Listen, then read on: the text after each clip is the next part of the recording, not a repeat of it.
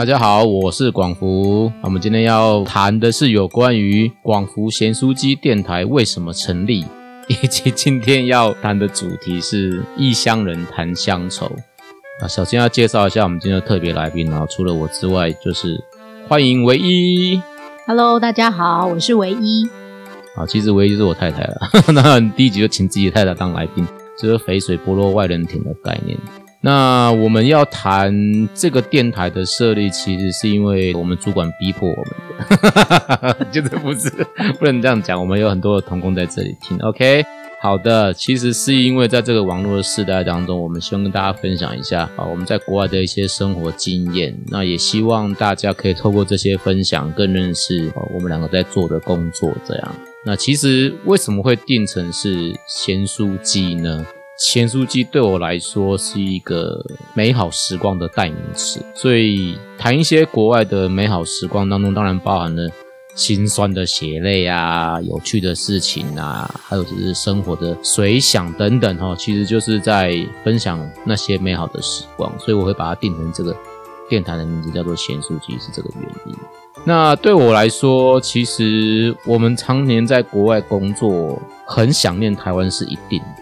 咸酥鸡在我学生时代是一个很重要的角色，原因是因为我们不会在白天吃嘛，都会在晚上的时候吃。跟谁吃也不会自己吃啊，哈，就是会跟亲朋好友、同班同学、感情很要好的朋友们一起吃。这个时光是可以分享喜怒哀乐、轻松很 casual 的时光。简单来讲，就是宵夜时光或快乐时光的代名词啊，是一个亲人相聚的时光、放松的自由时光。当然，我们在国外的时候很想念台湾啊，因为很多食物是在国外吃不到的，所以对我来说，我每次回来台湾都会很想要去点鲜蔬鸡。也有一部分是想念食物，有一部分是想念这个国内的亲朋好友时光，所以我们就来请唯一分享一下啦。我最想念的是咸酥鸡，那你呢？OK，没有，因为我在想说，你根本一点都不爱吃咸酥鸡啊。要怎样才算很爱啊？每天都吃啊、哦？也是。我最想要吃的台湾食物是臭豆腐，为什么呢？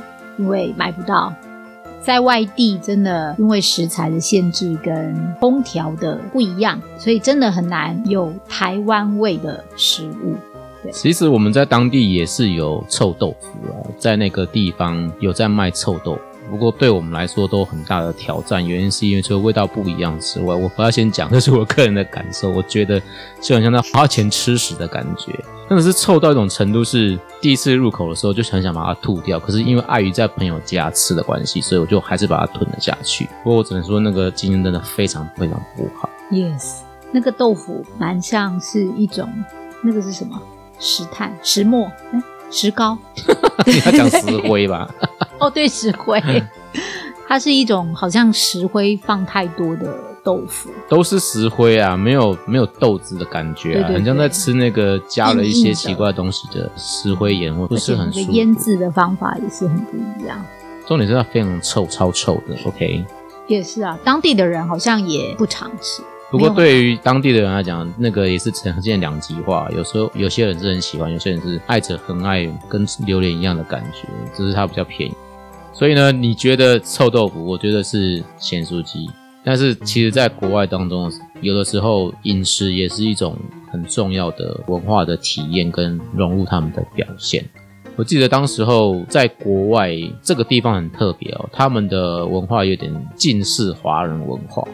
但是呢，又有他们独树一格的料理，所以其实跟台湾的口味是两极化。台湾可能是比较清淡啊，然后台南偏甜，或者是说有我们自己控制健康饮食的观念。所以在当地就是什么东西都是 double，盐 double，糖 double，辣 triple 这样子，我该吹了哦，那个是很恐怖的那个料理。那当然，他们吃饭的方式啊，也跟他们的天气因素还有文化因素都有很大的关系。像台湾喜欢吃三餐，他们只会吃两餐。那会有一些很特别的秘方料理啦。对我来说，经验当中比较有趣或恐怖的，大概就是有一次去朋友家吃饭，那朋友家就是很热情嘛，他们会希望把最好的都分享给你这样。那我通常都是被邀请的那个客人，因为我们是外来人啊，他们就邀请我们去他们家吃饭。那那个时候我印象很深刻，是在下午差不多三点左右就要吃晚餐。那三点在台湾就是下午茶时间，就是在他们当地就是准备要吃晚餐的时间，因为他们都是大概晚上八点可能就会睡觉，或者是没有什么太大的休闲娱乐的话，晚上会省电。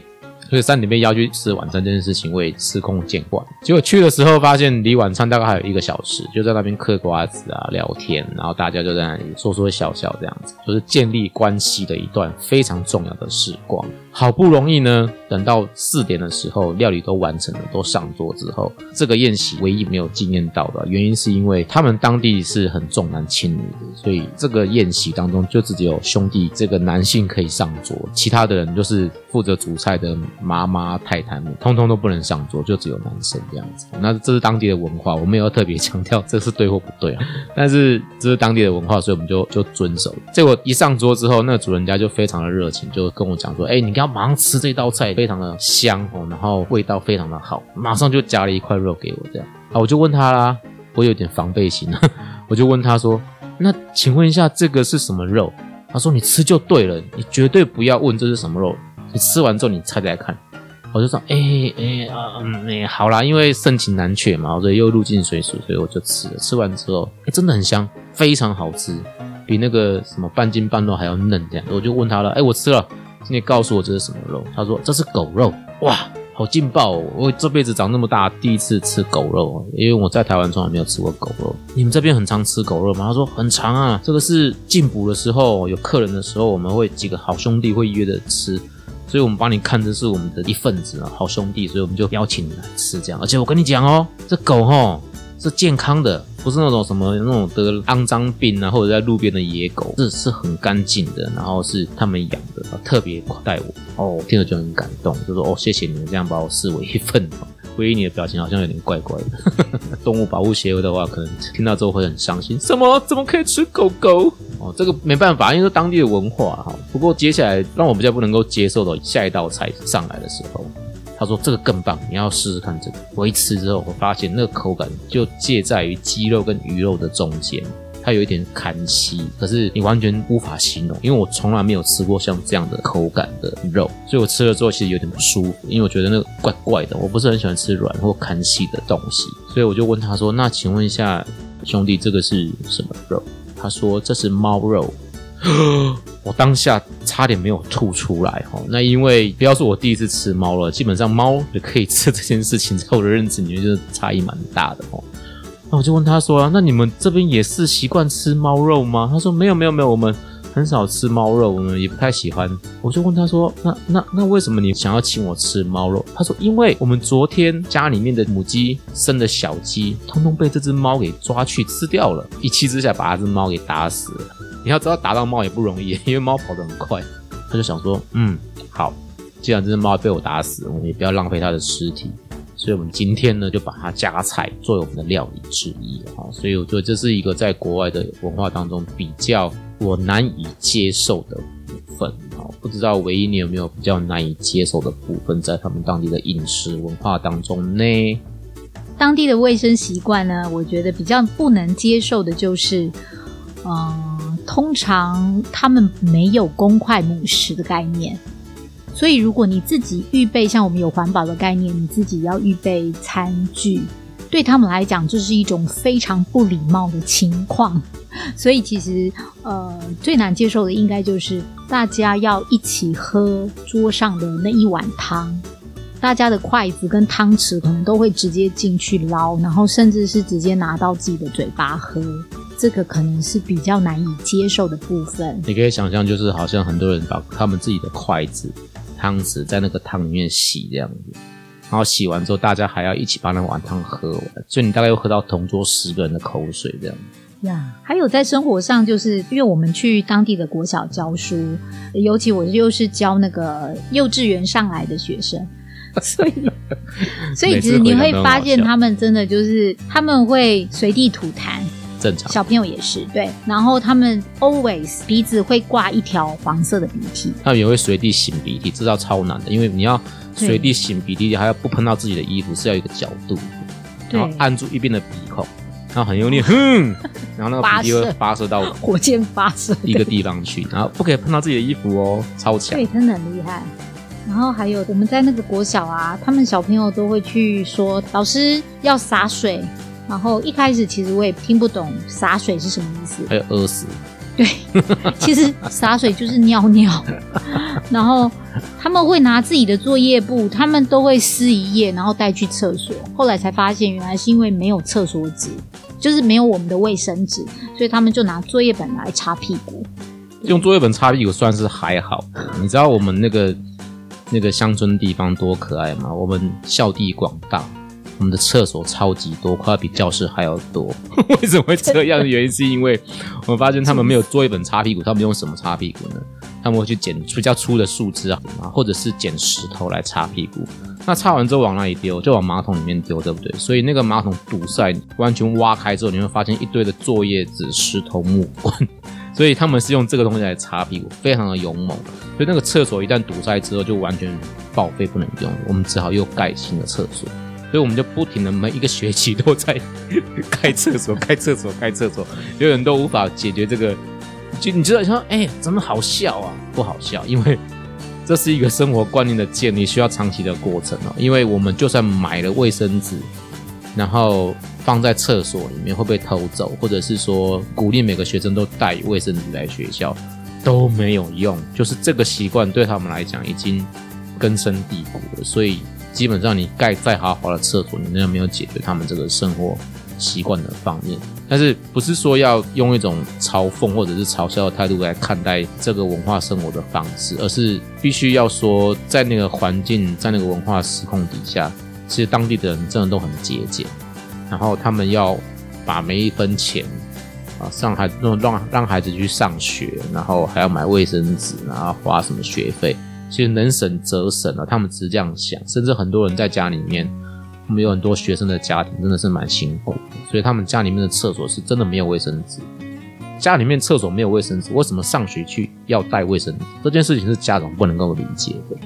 那他们上完厕所就是用水洗，就是挖一盆水，然后自己用手把屁股洗干净，这样就好了。其实我们学校也很好笑，有时候不能怪学生，学校的厕所很长没有水耶，我们没有自来水，我们有一条小沟，就是厕所旁边有一条小水槽。那他们会把水装满在那个小水槽里面，就是用来冲厕所或洗手。可是问题是很长没有水啊，所以你要学生怎么用水去洗屁股，这问题也很困难。所以其实那个反映的是当时候的环境、家里面的经济状况，其实都不太允许有卫生纸这件事情。所以有的时候回来台湾，我看到我们家小孩在浪费卫生纸的时候，我会有点生气，我会觉得说，哎，卫生纸怎么这样浪费哦？不好好使用，其实就是有时候会觉得想到那个时候那个年代的孩子们，很多人在这样的辛苦过程当中，那要很懂得珍惜资源。好了，好像聊的有点太严肃了。我 OK，我印象很深刻，就是我们有一个朋友，他的大女儿跟我们家的大儿子年纪差不多。有一次我们去拜访他们的时候啊，他的女儿嘴角就有一点出事，这样，然后我就问他说：“哎，怎么回事啊？”原来是因为他们家的大女儿把马路吃掉了。那知道马路是什么吗？就是爬在地上，很像蜈蚣，但是不是蜈蚣？它的脚比蜈蚣还要多。它大概是我们是万足虫吗？以前我们念的学校超多，在地上硬硬的、脆脆的。如果你踩，你踩它的话，它就咔咔这样子哈，然后会有那个红色的汁液。那这个在我们当地也很多。可是我也是第一次看到有人把它吃掉，就觉得说也蛮神奇的。但是好像会造成口腔的一些问题的样子。对，因为它的毒性应该蛮强的，所以我是没吃过了，没有人有吃过。啊，因为其实这位这这位先生他是开那个摩托车店的，后来才知道，对，所以才知道其实他女儿也蛮常捡，就是螺丝吃进去，然后可能。一两天就大出来这样，所以可能，所以可能吃马路是不足为奇哈。也是啦。对对，也许这就是当地的生活。所以其实，在管教儿女或者是在跟他们这些卫生习惯啊、生活方面的这个，其实我觉得也就是尽量面对。但是我们自己还是会有那个观念，就是可能掉下去的食物不要吃，该坚持要坚持。对，然后吃饭前我们还是要洗手之类的，这我们还是有部分没有办法录进对。所以可能我们的免免疫力没有他们这么强，但是我们也学习怎么样跟他们一起生活、一起互动。我们有朋友建议说：“哦，你们这么样宠小孩，吃饭前都要洗手，掉下去的食物不可以吃这件事情，他们告诉我这样是不对。原因是因为我们在减弱孩子们自然产生抵抗力的过程，所以你必须适时的加添给他一些细菌或者是病毒，让他们能够自由的有抗体，然后生长。当时我听了之后真的是无法接受，可是我们必须说，作为一个外国人，在当地的确会有水土不服的情况。他们的药他们吃了有效，那我们吃了我们没有效。我们的饮食生活习惯，我们的卫生习惯是从小就被建立，其实对我们来讲也很难去更改。可对他们来讲，他们也很难被教育。很多台湾人非常有心，很善良，他们就组了医疗工作队啊，然后就有医生叔叔啊、护理师叔叔啊，或者是医生阿姨啊，就来教我们怎么样刷牙，还送牙刷哦，然后还教我们怎么样洗手。教我们怎么样预防头虱这些卫教的课程，当下就办得轰轰烈烈，然后大家一起来处理头虱，一起来领牙刷，然后领牙膏、刷牙比赛等等诸如此类的。可是，在这些叔叔阿姨他们回去之后，这些通通又都不见了，因为我们没有办法去长期过这样的生活，是因为在国外真的很多乡村的地方资源相对性的缺乏。很多时候不是说孩子们不愿意建立这样的习惯，是因为他的爸爸妈妈可能就是没有这样的习惯。那我们在告诉他们这些资讯之后，仍然无法抵抗他们长久以来生活习惯或文化的那些传统。所以，我觉得在国外生活大概最难以接受的部分有这些东西啊，但是也会有很多很多跨文化有趣的学习。长期下来，我觉得他们影响我们。我们也影响他们这件事情是慢慢的、慢慢的有发生。我不知道唯一你有没有他影响你，或者是你也影响他的例子可以跟我们分享的。我觉得就像想要吃台湾的料理，现在我们被困在台湾，没有办法回去，其实也会想到他们当地的料理，就像华人圈的西豆粉啊，这可能是我们在台湾吃不到的，然后就会想到鱼汤面啊。我觉得这一些在各地的，不管是饮食或者是生活的经验，其实也慢慢的成为自己的一部分。呀，我觉得我自己被影响最深的，大概会是那语言思考以及生活形态的转变。就回来台湾之后，真的会有一段时间觉得台湾人都好匆忙，就过个马路都要算秒数，就是一切东西都可以量化。然后，如果你想要找到一个。空间，或者是想要找到一个可以喘息的地方，好像都是一种奢侈，好像不可以发呆。但是我们在乡村生活的时候，其实我还蛮常发呆的。我觉得在台湾很少被允许有这样的空档，大概会人家说你放假你做什么事情，就算你休假的行程都要塞得满满的哦，要去哪里玩，然后计算时间，开多少车程，然后到什么定点买什么门票等等。那我觉得在那时候影响我最深的是。我有一段时间真的会安排自己放空，不管是跟当地的孩子，或者是自己，在台湾很少晒太阳，在当地我会花时间晒太阳，我觉得是蛮享受的一件事情。但是好像也在台湾变得很奢侈哦，就是说哦，你怎么会有时间还做日光浴？但是我觉得有的时候在异文化的环境之下的时候，懂得互相彼此欣赏是蛮重要的事情。他们其实也很欣赏我们。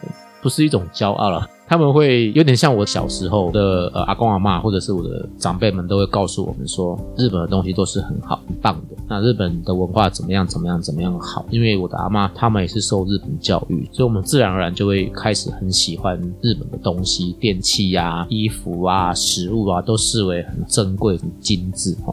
哎，他们就是这样看我们的，他们就是把我们当成是台湾看日本，他们就是这样看台湾。他们认为来台湾的东西都很好，精致耐用，都非常的向往。所以他们有如果有能力的家庭，他们会愿意把孩子送到台湾来念书。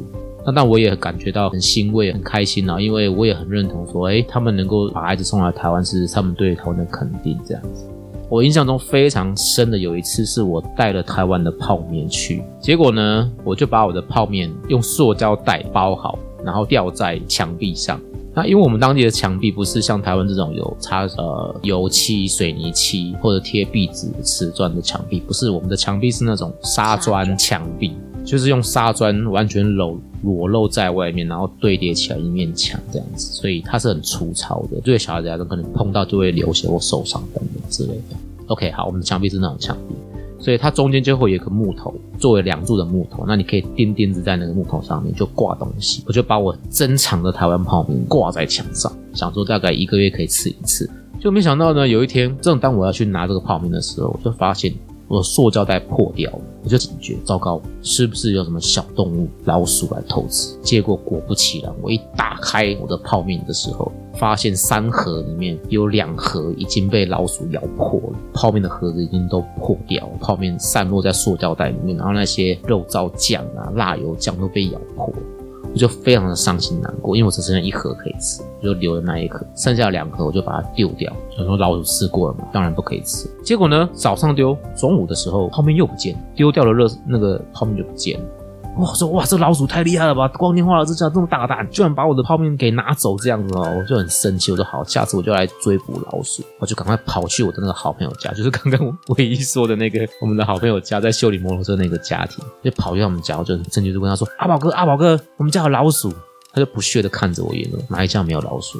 我说：“可是我们家老鼠把我台湾泡面吃掉，你知道吗？那个我从台湾带来的。”他说：“啊，台湾泡面没有啊，在我这里。”我说：“啊，什么？我怎么我丢在垃圾桶的泡面？”会跑到你这里？他说没有啊，因为我骑摩托车经过你们家门口的时候，我发现你把那个垃圾哈丢在门口嘛，因为你家门口有垃圾桶嘛。啊，我看到垃圾桶里面怎么会有两包泡面？谁这么浪费食物，把这个泡面丢掉？就把它捡起来一看，哎，还可以吃。我说，哎，阿宝哥不可以吃，那个是老鼠咬破的，在下面有洞的，那个不可以吃，吃了会生病。结果你知道阿宝哥他就跟我说：“哎呦，只有下半部而已嘛，上半部还是可以吃的啊！而且这可是从台湾来的泡面呢，你怎么可以这样轻易的把它丢掉呢？想说你不要，哼，那我就把它拿回来，给我泡给我们家一家大小一起一人一口来分享这个泡面了。我 说我的妈呀，我不知道你比我还要更爱。如果知道你这么爱我，下次每次都带来给你吃这样子哦。”所以你可以从这个小故事当中发现，他们真的是很喜欢台湾，也很喜欢台湾的食物。在那几年当中，他们对我们的接纳跟帮助，其实我们都很感恩在一起。好，这是我们这一集想要分享的有关于在国外的意向的，谈谈我们想念台湾的食物以及当地台湾的生活。如果你有兴趣想要听我们往后的分享呢，欢迎你继续收听我们的广福协助机电台。拜拜，拜拜。